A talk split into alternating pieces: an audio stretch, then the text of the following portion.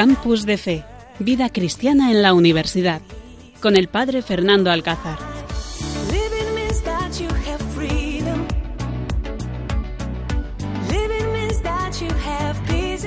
Buenas noches, queridos oyentes. Cuando pasan unos minutos de las 11 de la noche, con una noche, bueno, más o menos tranquila que tenemos aquí en Cáceres, desde este seminario diocesano estamos dispuestos a compartir con vosotros este programa de Campus de Fe de Radio María y saludamos muy especialmente a nuestro técnico de sonido, Carlos Soler. Buenas noches y gracias por estar aquí.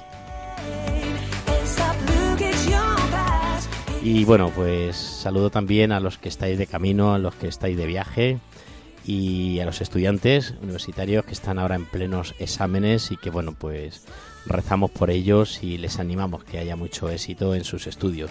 Saludamos también a los enfermos que bueno pues a lo mejor anclados a la cama en el hospital o pasando momentos de dificultad y situaciones difíciles pues a lo mejor estáis escuchando y habéis sintonizado con Radio María y bueno pues os saludamos y os deseamos lo mejor para este momento. Saludamos también pues a los que eh, se han ganado y se han perdido. Estamos en el día después, terminando este día después de las elecciones y bueno, pues ayer fue un día de muchas tensiones y pedimos que nuestros políticos gobiernen desde la libertad para todos, gobiernen siempre defendiendo la vida, que es muy importante, defendiendo siempre a lo más débil, al más vulnerable, a la persona más pobre, más sencilla y bueno, pues ojalá que gobiernen para todos, que es muy importante, ¿no? Que gobiernen para todos desde la libertad y desde la democracia que nos encontramos, pero les saludamos también aquí en Radio María y lo metemos también en nuestro saco de oraciones. Y me toca saludar al equipazo que esta noche está aquí en Campus de Fe. En primer lugar, y empiezo por veteranía, está Pablo Floriano. Pablo, buenas noches. Muy buenas noches, Padre Fernando. Nos habías abandonado dos programas, ¿eh? Bueno, abandonado no ha sido un causa de fuerza mayor. Eh, bueno, pues por trabajo estaba fuera de, de Cáceres y como sabemos que las conexiones telefónicas a veces son un poco endebles, pues tuve que posponer mi, vuelta al programa. Pero bueno, hoy con muchas ganas y, mucha fuerza. Tú no sabes la gente que nos ha llamado echándote, echándote de menos, ¿eh? Nuestro club de fan diciendo, oye, Pablo Floriano no aparece, madre. Te le tenías a toda la gente aquí preocupada. ¿Verdad que sí, queridos oyentes? Estaban ustedes preocupados porque Pablo Floriano, el pobre, no estaba aquí con nosotros. Pues nada, aquí está con nosotros, dispuestos a traernos muchas, muchas cosas buenas. Y además de Pablo Floriano, también tengo aquí en la mesa una parejita que si ustedes la pudieran ver, qué cara de enamorados tienen, ¿eh? Una parejita de enamorados, ella es Julia Quirón. Buenas noches, Julia. Hola, buenas noches. Eh, os voy a pedir que perdonéis un poco la voz, no sé si es que ha estado de feria que hemos tenido la feria aquí en Cáceres y está con la resaca, o es que estos cambios climáticos de la lluvia, el sol, la calor le han afectado, pero tiene la voz un poco afectada, pero bueno, está aquí con nosotros. ¿Qué tal, Julia? ¿Bien? Bien, bien, ha sido... ¿Y esa voz, a ver, a qué se debe? Pero espero que, me se me entienda bien. ¿Y esa voz a qué se debe esa ronquera bueno, ahí? Ha habido unos días de feria ahí, pero bueno, ya, ya pasaron. Vale, vale, ya, muy bien. mayor, ya no nos recuperamos igual. Vale, vale, muy bien. Pues nada, recupérate, hija, que si no, tus alumnos en clase no te van a entender bien. Y tenemos también a David Pérez. David, buenas noches. Buenas noches, Fernando. Él es de Trujillo, eh, Julia es de Cáceres, eh, David es de Trujillo. Oye, ¿estás nervioso o qué? Bueno, Estoy tranquilo. La primera vez que vienes aquí. Que vengo y la primera vez que hablo, no. En un programa de radio. sí, la primera vez. Madre, me recuerda eso cuando yo abrí la primera vez. Qué nervioso estaba, ¿eh? Cuando aquellos programas que teníamos de la noche joven, ¿te acuerdas? Técnico sonido, Carlos. Aquellos programas de eh, la noche joven, que bueno, pues teníamos un poco nervios a la hora de, de hablar. Pero bueno, ya verás como esto es una gran familia y ya veremos cómo todo esto lo lleva cogido de la mano la Virgen y nos llevará a buen puerto. Así que nada, pónganse ustedes cómodos, queridos oyentes, porque vamos a disfrutar de un año de una de un programa muy muy especial de Campus de Fe.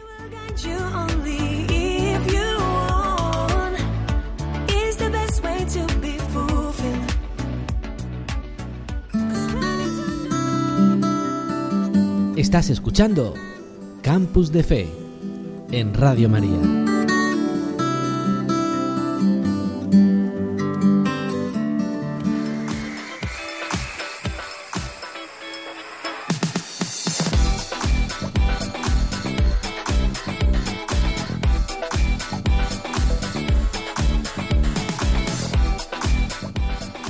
Bueno, y en esta noche el sumario que os ofrecemos y de lo que vamos a disfrutar, en primer lugar va a ser el Evangelio de este día que estamos terminando ya, este día, en esta, en esta fiesta, en este día mariano, y bueno, pues lo vamos a compartir con vosotros eh, lo que el Señor nos quiere decir a través de sus palabras.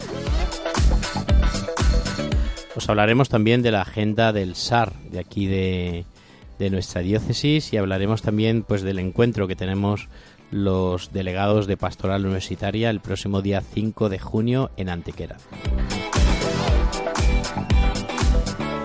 Pablo Floriano nos trae algo muy muy interesante que son las curiosidades que vamos a vivir en las JMJ.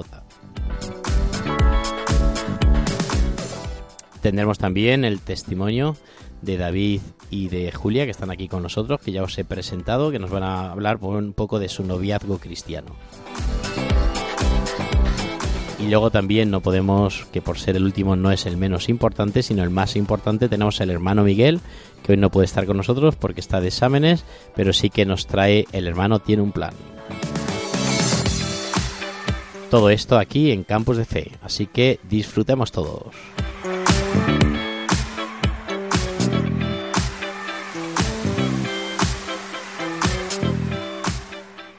Campus de Fe en Radio María. El Espíritu de Dios está en este lugar. El Espíritu de Dios se mueve en este lugar. Está aquí para consolar. Está aquí para liberar. Está aquí para guiar. El Espíritu de Dios está aquí. Pues comenzamos en esta campus de fe, un ratito de oración, escuchando el Evangelio de hoy, a estas horas ya de la que termina el día, este lunes, después de Pentecostés, vamos a escuchar lo que el Señor nos está diciendo. En aquel tiempo, cuando salía Jesús al camino, se le acercó uno corriendo, se arrodilló ante él y le preguntó, Maestro bueno, ¿qué haré para heredar la vida eterna? Jesús le contestó, ¿Por qué me llamas bueno? No hay nadie, no hay nadie bueno más que Dios. Ya sabes los mandamientos. No matarás, no cometerás adulterio, no robarás, no darás falso testimonio, no estafarás, honra a tu padre y a tu madre. Él replicó, Maestro, todo eso lo he cumplido desde mi juventud. Jesús se quedó mirándolo, lo amó y le dijo, Una cosa te falta. Anda, vende lo que tienes, dáselo a los pobres, así tendrás un tesoro en el cielo, y luego ven y sígueme.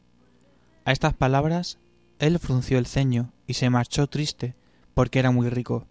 Jesús, mirando alrededor, dijo a sus discípulos, Qué difícil les será entrar en el reino de Dios a los que tienen riquezas. Los discípulos quedaron sorprendidos de estas palabras, pero Jesús añadió, Hijos, qué difícil es entrar en el reino de Dios. Más fácil le es a un camello pasar por el ojo de una aguja, que a un rico entrar en el reino de Dios. Ellos se espantaron y comentaban, Entonces, ¿quién puede salvarse? Jesús se les quedó mirando y les dijo, Es imposible para los hombres, no para Dios. Dios lo puede todo.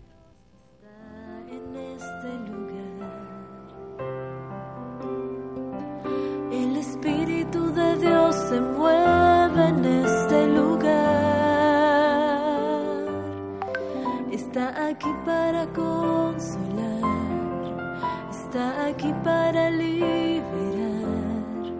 Está aquí para guiar. El Espíritu de Dios está aquí. Pues este es el Evangelio que estamos escuchando y que hemos escuchado en la celebración y que seguro que ustedes, queridos oyentes, pues han podido leer, ¿no? Y, y reflexionar en vuestra, pues en vuestras oraciones y en bueno, en las multitud de aplicaciones que tenemos por, por WhatsApp y por grupos que nos van llegando un poco la reflexión y el Evangelio de este día. Y es el Evangelio que a todos nos puede enriquecer, pues sabiendo cómo después de este tiempo de, de Pentecostés, pues Jesús sigue, sigue pidiendo y sigue hablando y nos sigue invitando a, heredar lo más grande, ¿no? A veces pensamos que, heredar una finca, ¿no? Unas bodegas, una casa, pues es lo más grande, ¿no? Y aquí Jesucristo, pues se lo dice a, a sus discípulos muy clarito, ¿no? ¿Qué haré para heredar, no? Les invita a que qué tienen que hacer ellos para heredar la tierra, la, la vida eterna, ¿no? No solamente la tierra, que esa ya la heredamos por nuestra nuestro nacimiento y el regalo de nuestros padres, sino el cielo, ¿no? Hay muchas veces que estamos preocupados de, pues si nos estamos más delgados, más gordos, si tenemos colesterol, si tenemos que ir al gimnasio, si incluso ahora con los estudiantes están en exámenes, pues aprobar, suspender, tal.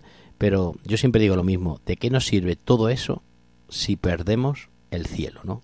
Aquí también está pues todo el tema de, de vocacional, ¿no? Todo el tema de cuestionarnos qué es lo que Dios quiere de mí. Quiere que sea sacerdote, quiere que forme una familia, quiere que pues que me meta en la política, quiere que sea empresario, qué es lo que Dios tiene preparado para mí, donde yo me tengo que hacer santo, porque no pueden olvidar ustedes, queridos oyentes y querido equipo, que lo más importante es llegar al cielo. De nada me sirve si aquí tengo todo, si al final no me salvo.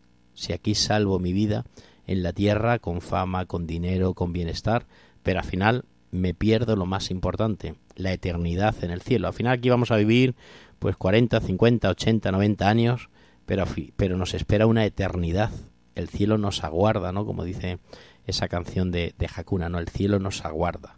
Y por eso pues tenemos que estar preparados. Y el Evangelio de hoy nos invita a, he- a heredarla, el cielo eterno.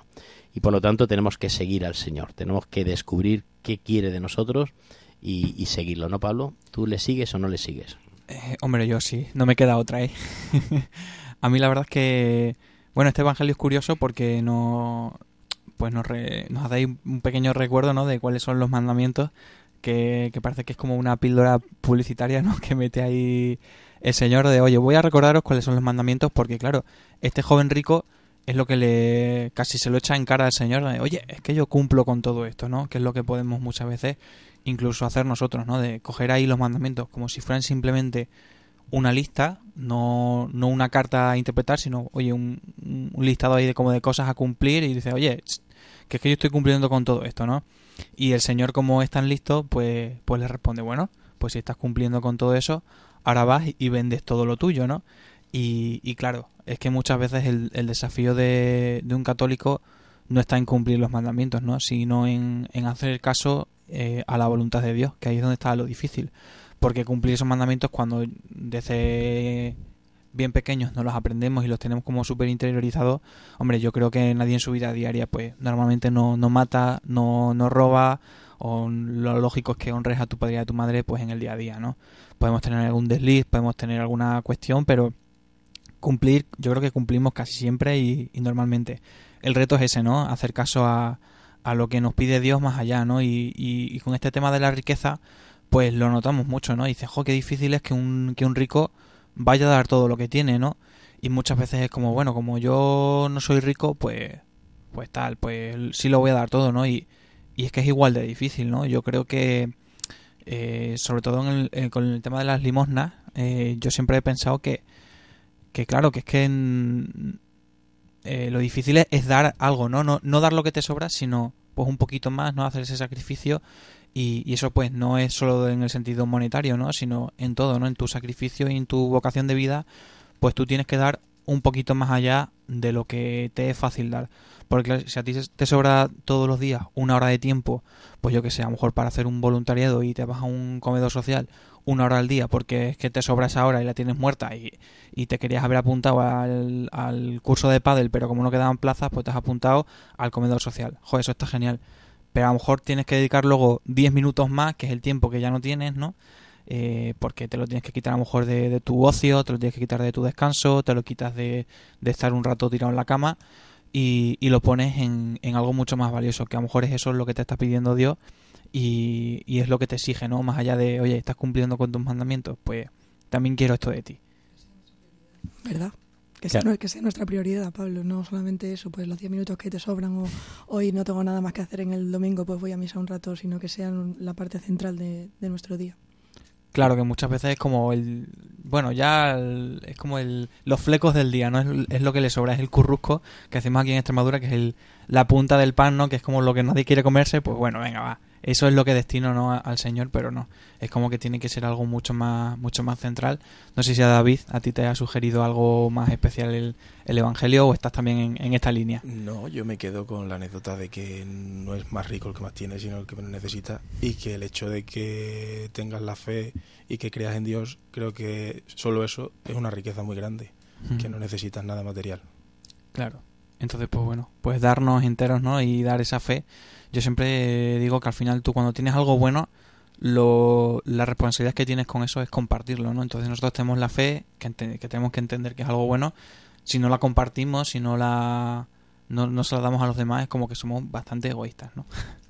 Nosotros disfrutamos tanto de ello, ¿por qué nos lo quedamos? Como si pues me he comprado tal cosa y te, lo, te lo quieres recomendar a la gente que tienes a tu alrededor. Claro. ¿Por qué con esto no? Y respecto a lo que decías también, pues mm, muchas veces eso, lo fácil es eh, cumplir los mandamientos, pero hay mucho más allá. Hoy en día, con la sociedad en la que vivimos, estamos tentados por, por eso, por cosas materiales, y al final, mm, lo que decía también el padre Fernando, lo importante es ir al cielo, y nada nos vamos a llevar al cielo, nada de esto. Al final, lo que nos vamos a llevar va a ser el amor y, nada material de lo que muchas veces la sociedad nos está imponiendo hoy en día. Pues así es, que de qué nos sirve pues tanto tener, tanto aparentar como a veces buscamos y la sociedad nos ofrece, ¿no? Celebramos hoy también, este Evangelio está hoy en, en la fiesta de, celebramos hoy la fiesta de, de Mater Ecclesia, ¿no? Que una, una, pues una devoción o una imagen que, que instituyó el padre eh, San Juan Pablo II, ¿no? El Papa, Fran- el Papa Juan Pablo II y Poco, ¿verdad, que... ¿eh? Hoy solamente el tercer, el tercer año o, hace, hace muy Sí, poco sí, tiempo. muy poco que la, la instauró. Y, y viene a través de una anécdota muy chula, ¿no? Si habéis estado en el Vaticano, pues el Vaticano está rodeado de una buena columnata de, y con imágenes de, de santos pues españoles, de toda la iglesia, de, todos los lugares. Hay allí pues está San Pedro Alcántara, hay imágenes de, de, todos los, los lugares, ¿no? Santa Teresa de Jesús. Y entonces... en 1980 hubo un encuentro de, jóvenes que habían estado viviendo en esa Semana Santa, eh, pues en una convivencia, una Pascua juvenil, y bueno, luego tuvieron una, una, una audiencia con, con San Juan Pablo II.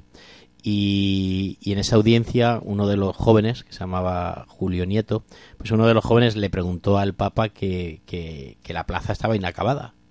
Y entonces el Papa le dijo, bueno, ¿y por qué está inacabada? Si está terminada ya, si lleva ya un montón de años que se, que se terminó. Y dijo, el, joven este le dijo, no, no, porque falta la imagen de, de la Virgen. Entonces, eh, hasta que no esté la imagen de la Virgen, pues seguramente que la, que la, que la plaza no está acabada. Entonces, el Papa le dijo, muy bien, muy bien, muy bien, pues entonces habrá que completar la plaza. Y ahí, si estáis justamente, a ver, mirando hacia el, la puerta del Vaticano, a mano derecha, una de las ventanas, pues hay un, un mosaico precioso donde pone Totus Tus y donde debajo pone Mater Ecclesia. Entonces el Papa San Juan Pablo II mandó que el lunes, Pablo, lunes después de Pentecostés, siempre se celebrase en la iglesia eh, la fiesta de, de Mater Ecclesia, ¿no? De la madre de, de, la iglesia. Y bueno, pues también todo esto se entiende también, ¿no? Porque cuando tenemos que responder a Dios de la mano de María, todo es mucho más sencillo, ¿no? Todos tú, ¿no? Con ese Papa de San Juan Pablo II, todo tuyo, pues ojalá que nosotros seamos todo tuyos, ojalá que todos nuestros oyentes de Radio María, pues seamos todos todo de Dios y, de la Virgen en este mes de mayo que estamos, estamos, ya terminando y ojalá que nuestra vida pues tenga sentido siempre que nos ponemos en sus manos para que así algún día todos los que estamos aquí nos veamos y nos encontremos en el cielo. Llenas todo en silencio, Cristo transfigurado y nuestros latidos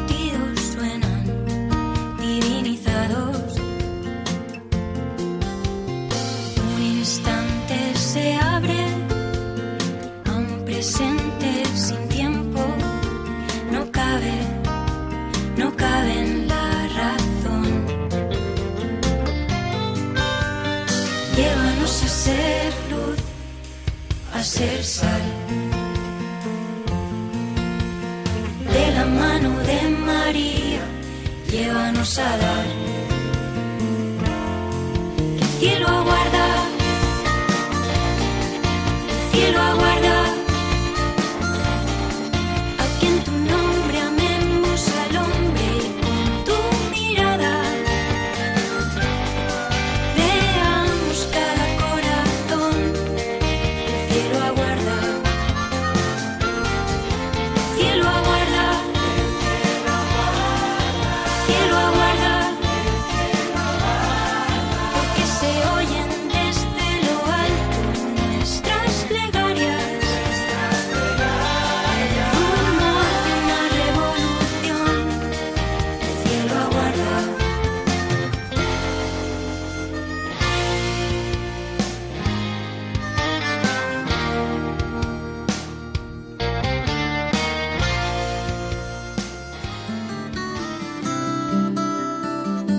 Estás escuchando Campus de Fe en Radio María.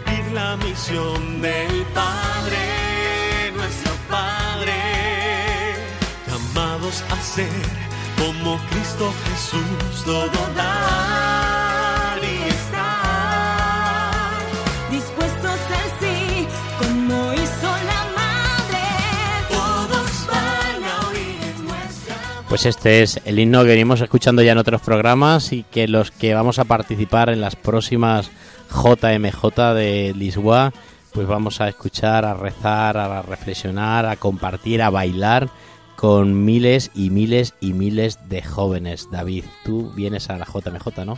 Voy a la JMJ porque estuve en la JMJ de Madrid y aunque era muy pequeño lo recuerdo con mucho ¿Estuviste en el, el 2011? ¿Estuviste? En 2011. ¿Conmigo? Pues no lo sé, seguramente nos encontramos, pero... No, pero ¿con quién fuiste? ¿Por, tu- por tu cuenta?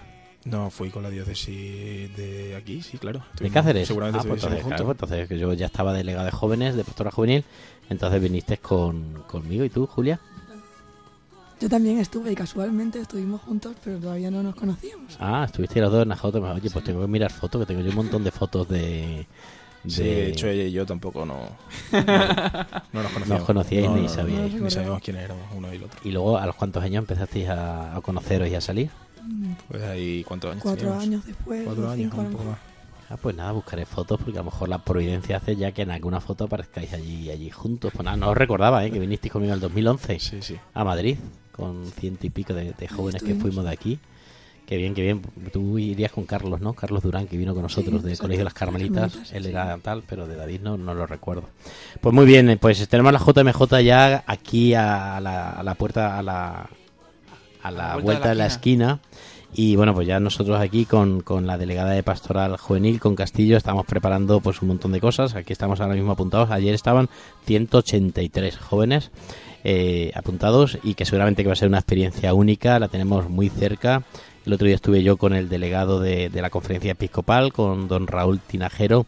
Y bueno, pues le estuve preguntando y bueno, me estuvo adelantando algunos momentos súper divertidos que vamos a tener y emocionantes. Y bueno, pues que todo va a ir muy bañado con la, con la Virgen, ¿no? Con, con el lema de la Virgen. Y bueno, pues si es Lisboa y es Fátima, pues tenemos que tener a la Virgen de Fátima pues muy presente.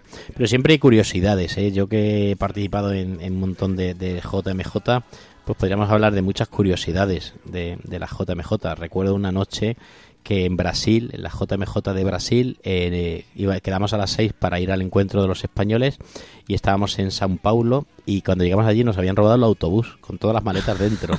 Dejamos las maletas por la noche metidas y todo colocado para por la mañana luego mm, tardar menos y cuando llegamos por la mañana a las 6 de la mañana al lugar donde estaba el autobús se lo habían llevado y el conductor el pobre buscando por allí y, y nada tuvimos ahí toda la mañana esperando a que nos pusiesen otro autobús. Entonces bueno pues de esas cosas pasan muchísimo no o estar esperando en una calle allí sentados y ver que venían cuatro o cinco coches de eso nos pasó en Madrid eh, no, no vosotros estaríais, ¿no? La- cuando ya terminó todo, vimos a Benedicto XVI pasar por allí, por la puerta del colegio, ver que venían un montón de coches y salir todos corriendo a la puerta a ver quién venía y resulta que era el Papa eh, Benedicto XVI que ya iba al aeropuerto y, a, bueno, al encuentro de los voluntarios al aeropuerto y a despedirse. Así que hay un montón de curiosidades y cosas graciosas que, que vienen pues siempre acompañadas de, de esa experiencia tan, tan chula. Os recuerdo a los que los jóvenes o los- las personas que no están apuntadas, que os podéis apuntar, todavía hay plaza y especialmente aquí en la diócesis de Coria Cáceres tenemos todavía esta semana para poder apuntarnos a, este encuentro. Ojalá lleguemos a los 200, por lo menos mínimo 200 que, vayamos. Y Pablo Floriano nos ha traído un montón de curiosidades de, de la JMJ, especialmente la que tú viviste, ¿no? que fue la de la de Madrid. Entonces, bueno, pues cuéntanos cosas que, que pasaron o cuéntanos cosas curiosidad, curiosidades de la JMJ. Bueno, como ya habéis abierto el melón de la JMJ de Madrid, que yo creo que además es como a la que más cariño guardamos históricamente, sobre todo, pues bueno, en España, porque es la que más. Bueno, hubo una anterior, si no me equivoco, Fernando. Sí, estuvo en la, el 89, 1989 en, Santiago. En Santiago de Compostela. Lo que pasa que yo creo que también la JMJ eh, han ido a mejor según avanzan las ediciones, porque lógicamente, como cualquier evento, pues se va perfeccionando y va creciendo y se va dando a conocer. Y de hecho, pues por eso mismo la JMJ de Madrid fue también muy reconocida, ¿no? Porque reunió a 2 millones de peregrinos en, en la capital de España, de un total de 139 países. Eh, porque bueno, hasta entonces había, se habían celebrado 25 JMJs, pero la de la capital española fue eh, la de los récords. Casi 2 millones de peregrinos de los cinco continentes se congregaron para encontrarse con el Papa, por cierto, con mucho mérito, porque bueno, era en Madrid y agosto con casi 40 grados eh, pues de media de temperatura. Eh, para que todos ellos se sintieran acogidos y fuera más fácil su estancia, 30.000 voluntarios se dedicaron al servicio al prójimo. Básicamente, oye, pues a estar pendiente de que toda esa gente, todos esos extranjeros, se encontrasen a gusto y, viniesen de verdad a disfrutar. Se facilitó asimismo la participación de 2.000 jóvenes de todo el mundo con pocos recursos y de 4.000 personas con discapacidad. Entonces fue también una, una JMJ de referencia no solo en la asistencia, sino en la acogida a todos los niveles, ¿no? Jóvenes que no podían no podían ir pues sí estuvieron. Y personas con discapacidad que muchas veces pues en estos eventos masivos pues parece ser que no mm, pues muchas veces no, se adaptan los espacios o no hay sitio donde dormir o donde comer pues también tuvieron su, su oportunidad como, como bien merecen. Eh, parece ser que bueno entre tanto calor pues mm, San Pedro y, y, y, y los y los santos que manejan las teclas del tiempo, pues dijeron, bueno, vamos a refrescar a estos jóvenes.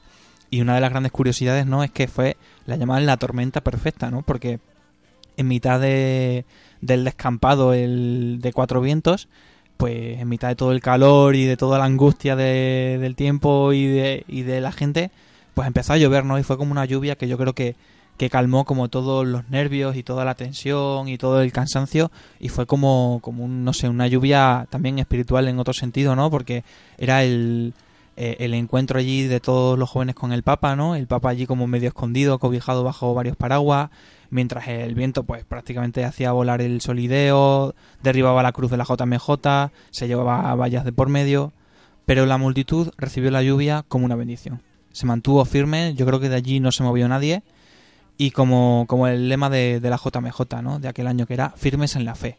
El Papa, al ver que lo que ocurría, no perdió ni siquiera la sonrisa. Y tras la tormenta llegó la calma, como se suele decir, ¿no? Eh, los bomberos, pues bueno, apuntalaron el escenario y todo, y, tuvo lugar, pues al final, la adoración al Santísimo, que, que fue como el culmen de una noche histórica. Por cierto, eh, no sé si no creo que ninguno de aquí tuviera la oportunidad, a lo mejor de, nuestros oyentes sí, pero fue la primera JMJ en la que el Papa se sentó a confesar. Que muchas veces es como ese encuentro del, Papa con los jóvenes, pero es como que lo vemos siempre, la imagen es el Papa en el escenario en los grandes eventos. Y fue curioso porque, eh, sin, sin, mal no recuerdo, yo creo que fue en el Retiro o en un parque de estos grandes de Madrid. Sí, en la feria, en la feria que hay siempre en el Retiro y ahí es donde están los confesionarios, claro. que era el, campo de la misericordia, y ahí es donde confesó. Claro, lo llamaron la fiesta del perdón, ¿no? si ayer vivíamos la fiesta de la democracia, pues aquellos días fue la fiesta del, del perdón, donde se colocaron eh, pues prácticamente 200 confesionarios con una forma de vela. Los sacerdotes pues entraban y iban pasando eh, con lo típico, ¿no? De, pues había confesionarios pues prácticamente en todas las lenguas habladas, porque si venía gente de, todos los continentes, pues tenía que haber sacerdotes allí echando una mano en todos los idiomas. Y eso se dio pues la estampa curiosa, ¿no? Del mismísimo Papa pues confesando a algunos jóvenes.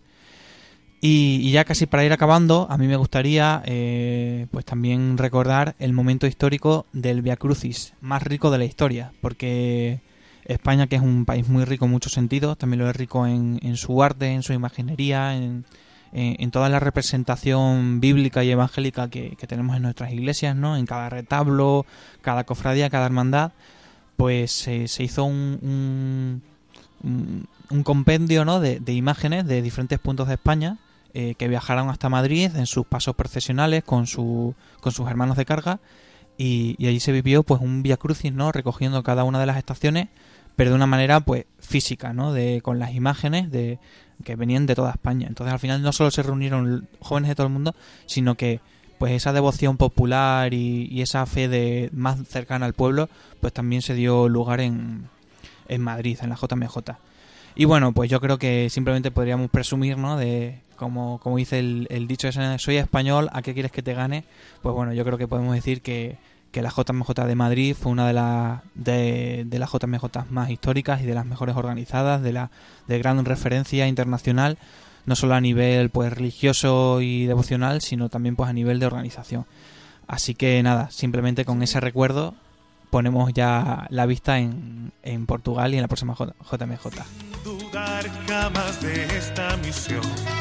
María tan joven, salió de su casa y a la montaña subió. A ver a Isabel, un saludo aquí, encontró comunión. El fruto. Pues estaba viendo cómo, según iba contándonos eh, Pablo, pues aquellas anécdotas, aquellos momentos inolvidables, pues iba viendo también cómo pues los recuerdos venían por la mente de David y de, y de Julia, ¿no? Cuéntanos, Julia, vosotros también vuestros recuerdos.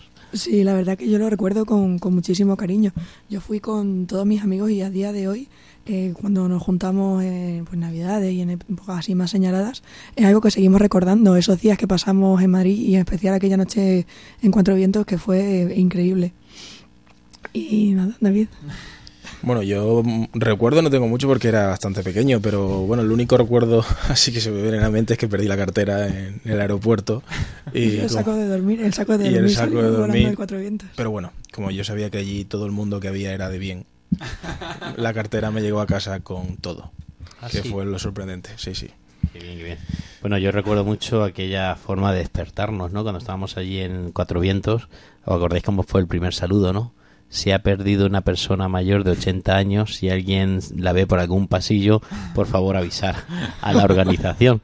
Y todo el mundo dijimos, pero qué pinta una mujer de 80 años en un encuentro diocesano- de un encuentro mundial de jóvenes.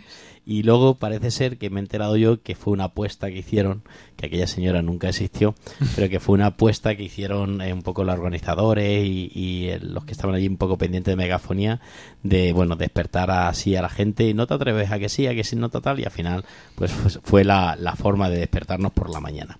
Y bueno, pues curiosidades desde las nubes, desde cómo Benedicto no quiso moverse de, la adoración, el silencio de la adoración impresionante, los rayos cayendo, la lluvia cayendo y los jóvenes de rodillas delante de, de- de- de la custodia magnífica de, de Toledo, que es la que donde se hizo la oración por la noche. Bueno, pues todo fue impresionante y bueno, pues estoy seguro que en España, en la iglesia, ha habido un antes y un después, después de este encuentro diocesano de jóvenes, de mundial de jóvenes, como también seguramente que hay un antes y un después de todos los que hemos participado y lo habrá también como también lo va a haber en el encuentro mundial de la juventud que vamos a participar en Lisboa. Por eso os invito a participar. Si todavía no estáis apuntados, ojalá que, que estéis a tiempo y nada, disfrutemos de la JMJ que va a ser una experiencia inolvidable.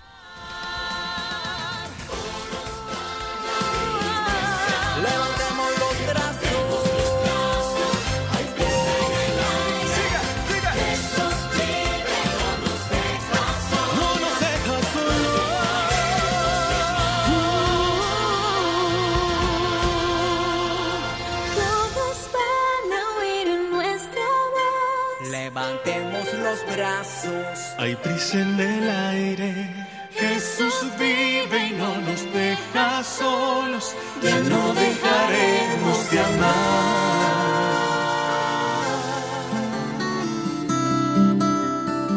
Estás escuchando Campus de Fe en Radio María.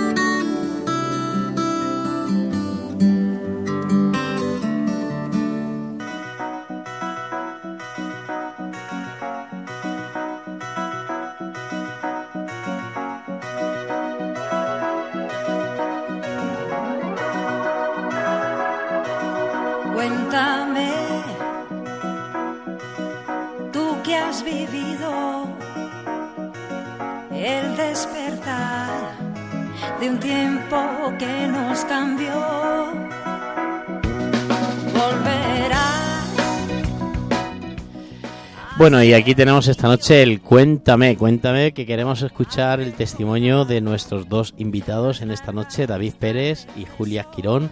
Queremos que ellos nos cuenten un poco, bueno, pues lo importante que es esa, esa, ese noviazgo cristiano, ¿no?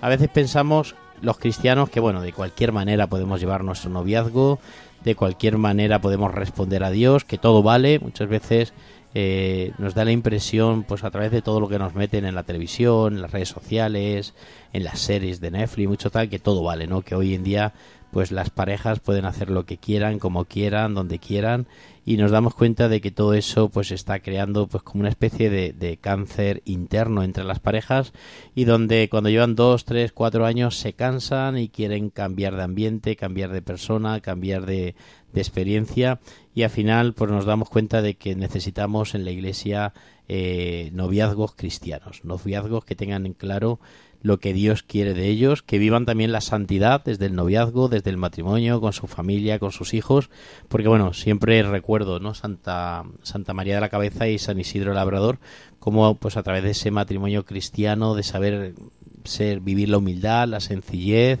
de rezar todos los días, como no, nos recuerda ¿no? las biografías, como mientras San Isidro rezaba, pues los bueyes, aquellos le hacían el trabajo en el campo.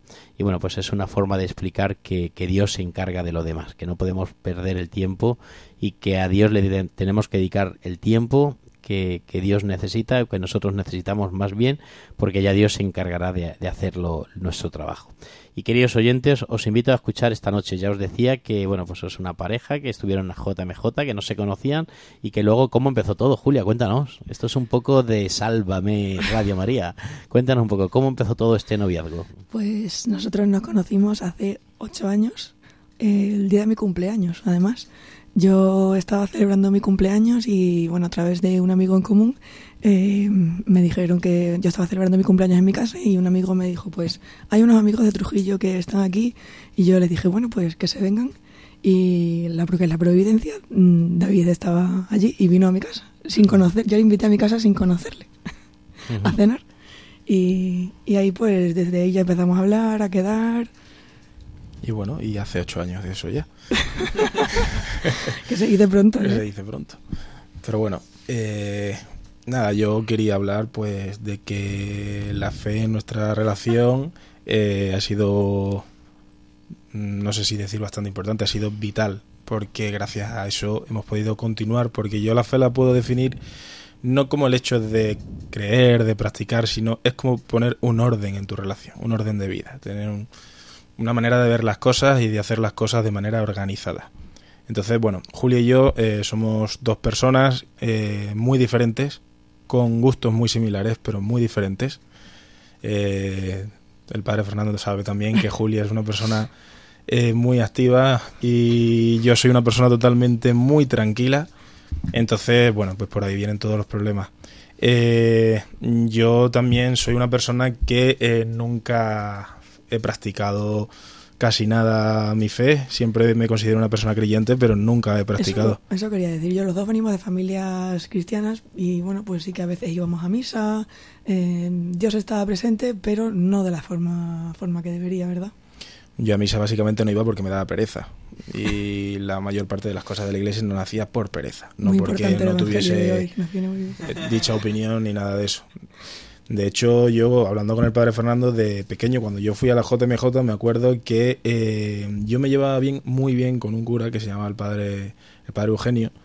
Y cuando conocí al padre Fernando siempre se lo, se lo, he dicho, que es como volver a recordar lo que tuve en, en su día, eh, tener un, de alguna manera decirlo, una amistad con, con, una persona que es un sacerdote y que en este caso también eh, es vital y que nos ayuda un montón a, a Julia y a mí a, a ver la relación de otra manera y ayudarnos. Entonces, bueno, eh, pues como pareja Julia y yo, pues eh, a lo, igual que todas las parejas que existen, pues el tiempo, la monotonía, pues va desgastándolo, eh, hace una rutina y va desgastando la ilusión y el amor. Y bueno, lo que me ha demostrado la fe es que eh, hay algo más de eso, o sea, hay más, más formas de ver la, la relación, no solo desde un punto de vista el enamoramiento pasa, ¿verdad? Claro. Pero el amor es lo que tiene que, que permanecer. Entonces, bueno, eh, mm, Juli y yo llegó el día en el que tomamos la decisión de, de hacer, bueno, pues de experimentar más eh, en cuanto a la fe y, y hicimos lo del retiro espiritual de Proyecto Amor Conyugal. Bueno, el- ver, hay que decir que el retiro vino después de momentos difíciles, ¿no? Porque como todas las parejas, pues eh, encontramos cruces eh, a lo largo de la vida, ¿no? Que al final son el camino al cielo, como hablábamos antes también, y, nos encontramos con una cruz grande que, que no tuvimos dificultades para afrontar, menos mal que ahí estaba nuestro querido padre Fernando para ayudarnos a llevarla. Y, nos recomendó los un- que fuésemos a un retiro del proyecto Amor Conyugal. Y ahí nos fuimos a Talavera de la Reina un fin de semana, con muchas dudas hasta el momento incluso de antes de entrar en el retiro, ¿verdad? Bueno, yo antes de entrar en el hotel le dije a Julia que, que no fuésemos, que yo no quería entrar porque yo solo veía como una sexta. Digo, yo no entro porque de aquí tres días dentro yo no voy a salir. Pero gracias a Dios que entré y, y me alegro de ello. Y Fue un fin de semana muy intenso, de muchas experiencias, de mucha reflexión. bueno, a mí me lo vendieron muy mal. Eh, también me dijeron que obviamente no iba a dormir con mi pareja, pero esperaba al menos dormir solo. Pero me metieron en la habitación a un chico que yo no conocía. Y claro, allí había muchas personas. Entonces aclaramos, que, digo, aclaramos que David es una persona muy, muy soy tímida. una persona muy tímida y muy me gusta tener mi privacidad. O sea, no me gusta y menos compartir dos noches que vas a estar fuera de tu casa con una persona que no conoce. Y bueno, eh, como son las cosas, ¿no? O sea, si a mí me das de todas las personas que había allí de chico, una persona con la que yo quisiese compartir esos dos días, creo que la persona que me designaron era esa. O sea, estaba como todo muy preparado. Y, y nada, y no podemos hablar mucho de, de lo que hicimos dentro porque para eso se hace. Pero bueno, eh, en resumiendo, yo fui con una idea y salí de allí totalmente cambiado. El viernes cuando llegamos nos dijeron que, qué expectativas llevábamos, porque íbamos a decir qué expectativas llevábamos y siempre las íbamos a superar. Entonces nos vendieron mucho la moto. Y yo, bueno, la decía Julia incluso el viernes cuando me fui a dormir, que, que eso iba a ser cuatro misas y, y ya está. Y conocer a cuatro o cinco personas y a casa. Pero no, la verdad es que sí. Y también me ha impactado pues mucha gente que he conocido que la fe que tienen ellos es algo que no sé cómo describir. O sea, personas... Yo a Julia se lo he dicho, es una de las cosas que más, me ha impactado en el retiro es que un matrimonio que es mm, el que lo ha organizado, pues la bueno, verdad que la fe que tenían era increíble y, y nos ha ayudado también a fortalecer nuestra fe en la pareja y de forma individual también, ¿no? ¿Ese matrimonio es? ¿Quién es? Eh, era el, la- la- matrimonio que eran los comunicadores del retiro. Un matrimonio no era de Cáceres. Y, y bueno, a través de una serie de dinámicas, como se hace en los retiros, mm, te hacen dar cuenta de las cosas. El retiro estaba organizado en, en distintas fases. Y, y bueno, primero sí que hay una fase de discernimiento, creo que no hay nada malo en contarlo, no, es ningún, no vamos a, a revelar ningún secreto, pero sí que al principio hay una fase de, discernimiento y de, de plantearnos cuál es nuestra vocación. No solamente si nuestra vocación es el matrimonio, sino si mi vocación es David y si yo soy la vocación de David, que no es lo mismo, mm, yo mi vocación es formar una familia, sino que mi vocación sea formar una familia con David. Claro, eso es una cosa que a mí también me marcó a mal. Eh, me, me explico. Mm, Yo estando allí el fin de semana, todo lo que escuchaba cada rato era matrimonio, matrimonio, matrimonio. Entonces yo ya dije, Julia, eh, esto es... Pero, pero no, estaba yo confundido. Y bueno, y de toda esta experiencia que habéis vivido, ¿qué sacaríais de como de lo más importante, ¿no? El momento más importante del retiro que, que os ha tocado el corazón. Uno cada uno. Tú primero, David, ¿cuál es el momento más importante para ti? Si se puede contar, o bueno, pues un poquito así. Sí, bueno, pues el momento más importante para mí es que me he dado cuenta que la relación no es cosa de, de dos, en este caso, sino cosa de tres. De Julia, de Dios y, de- y mía. O sea, que hay tres personas. Y a partir de ahí un antes y un después Sí. en el retiro. Sí, un antes y un después. Porque bueno, tú eres cristiano, poco practicante, y a partir del retiro te das cuenta de que, de que Dios De que Dios está ahí y que, y de que Dios pues nos, nos ayuda en los momentos débiles que tenemos. Y que siempre va a estar pendiente de nosotros y ayudándonos en, en las situaciones más difíciles que nos encontremos. ¿Y para ti, Julia? Yo me quedo con aprender a, a amar los dones del otro y a respetarlos para los dones que David tiene que yo no tengo me complementen y los míos complementen, complementen a David. ¿Y vosotros creéis que habéis sacado las herramientas para que cuando llegue otro momento de dificultad, de crisis en vuestro noviazgo, pues no tirar la toalla, como hicisteis, ¿no? Tirar la toalla y dejarlo cada uno tal, y, y sacarse esas herramientas para superar ese momento de crisis, de dificultad, de cansancio? Sin duda. Sí. No, no necesito pensarlo ni un segundo. Sí, sí, porque ya es todo más, más sencillo. Lo ves de otra manera. Así que yo creo que ya.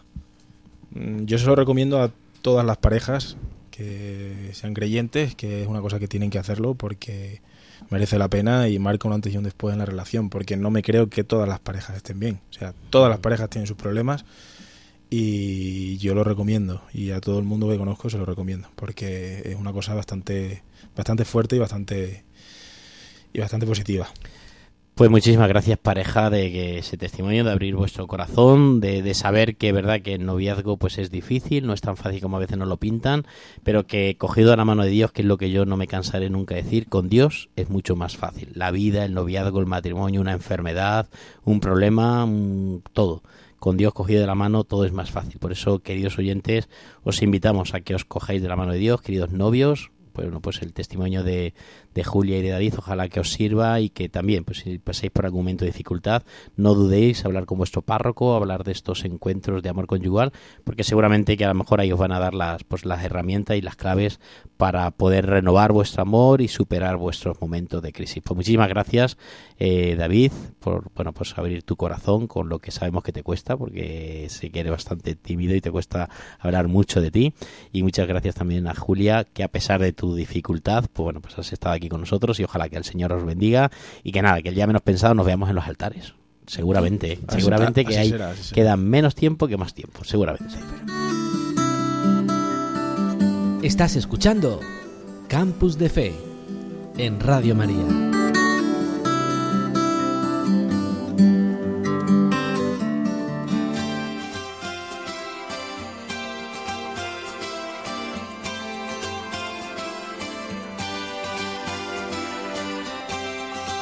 Buenas noches, amigos de Campus de Fe, Padre Fernando y compañía. Hoy el hermano tiene un plan, os traigo un plan para los exámenes.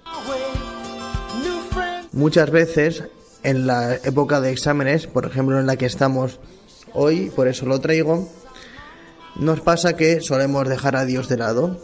Y a mí me gustaría animaros a no dejar de rezar, a imitación de este santo que os traigo, San José de Cupertino, que es el patrono de los que se examinan, que es un santo franciscano del siglo XVII que destacó por su humildad, por su penitencia y por su oración. Y pues él estaba estudiando para el sacerdocio, pero tenía un problema. Y ese problema es que solía suspender porque se le olvidaban las materias que estudiaba y llegado el- uno de los exámenes finales en los que tenía que explicar un pasaje de la Biblia, resulta que él solo sabía explicar el versículo de bendito el fruto de tu vientre Jesús. Y el examinador pues abrió la Biblia al azar y tenía que explicar este santo, San José de Cupertino, la, la interpretación de la frase que saliese y la providencia quiso que el pasaje escogido fuese el único que se sabía, el versículo de bendito el fruto de tu vientre Jesús.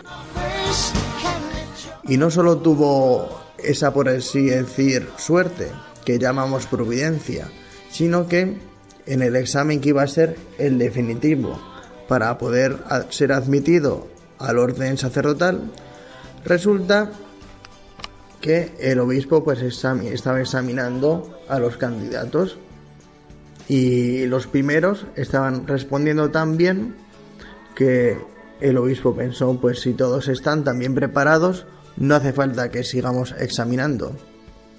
Así que San José de Cupertino se libró de tener que pasar esa prueba y por eso se considera patrono de los estudiantes, especialmente de los que se encuentran pues en dificultades con los exámenes. Y para terminar la sección voy a rezar la oración a San José de Cupertino, que es nuestro modelo en el tiempo de exámenes. San José de Cupertino, tesoro de gracia, ruega por mí. San José de Cupertino, hoguera de amor de Dios, ruega por mí.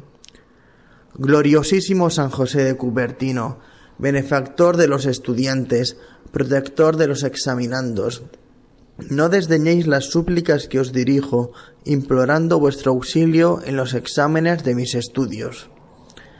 Alcanzadme del Señor que, como verdadera fuente de luz y sabiduría, disipe las dos clases de tinieblas de mi entendimiento, el pecado y la ignorancia, instruyendo mi lengua y difundiendo en mis labios la gracia de su bendición.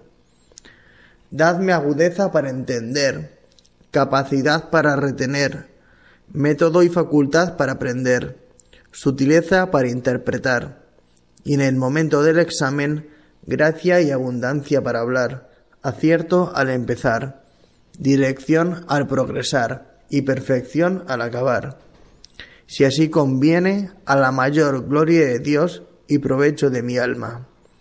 San José de Cupertino, espejo de fe y esperanza, ruega por mí y pide para que sea ayudado. San José de Cupertino, fuente de caridad, ruega por mí. Amén. Pues queridos amigos de Radio María, os dejo con este santo para que nos anime en nuestros momentos de exámenes. Y no olvidéis que con el Señor podremos salir adelante.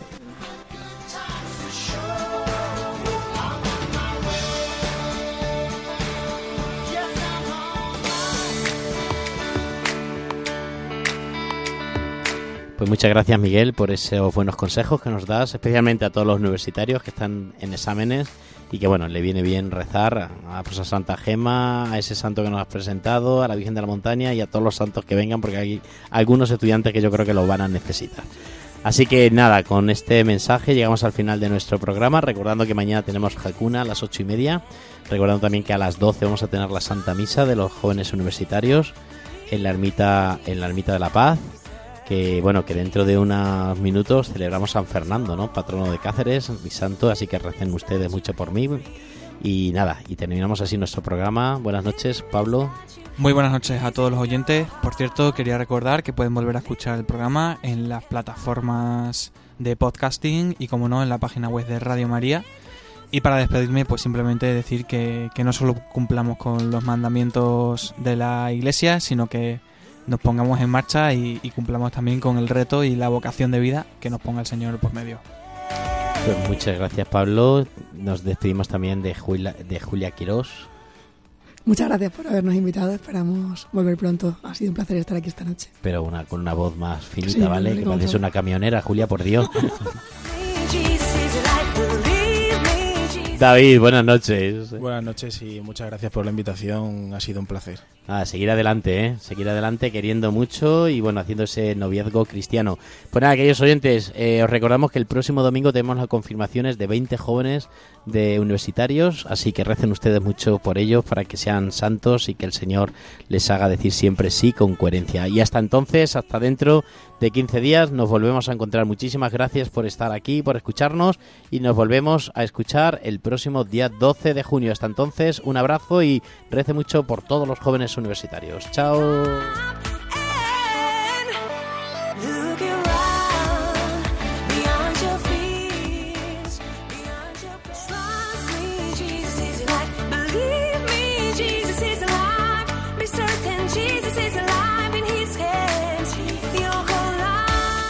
Campus de Fe, Vida Cristiana en la Universidad, con el Padre Fernando Alcázar.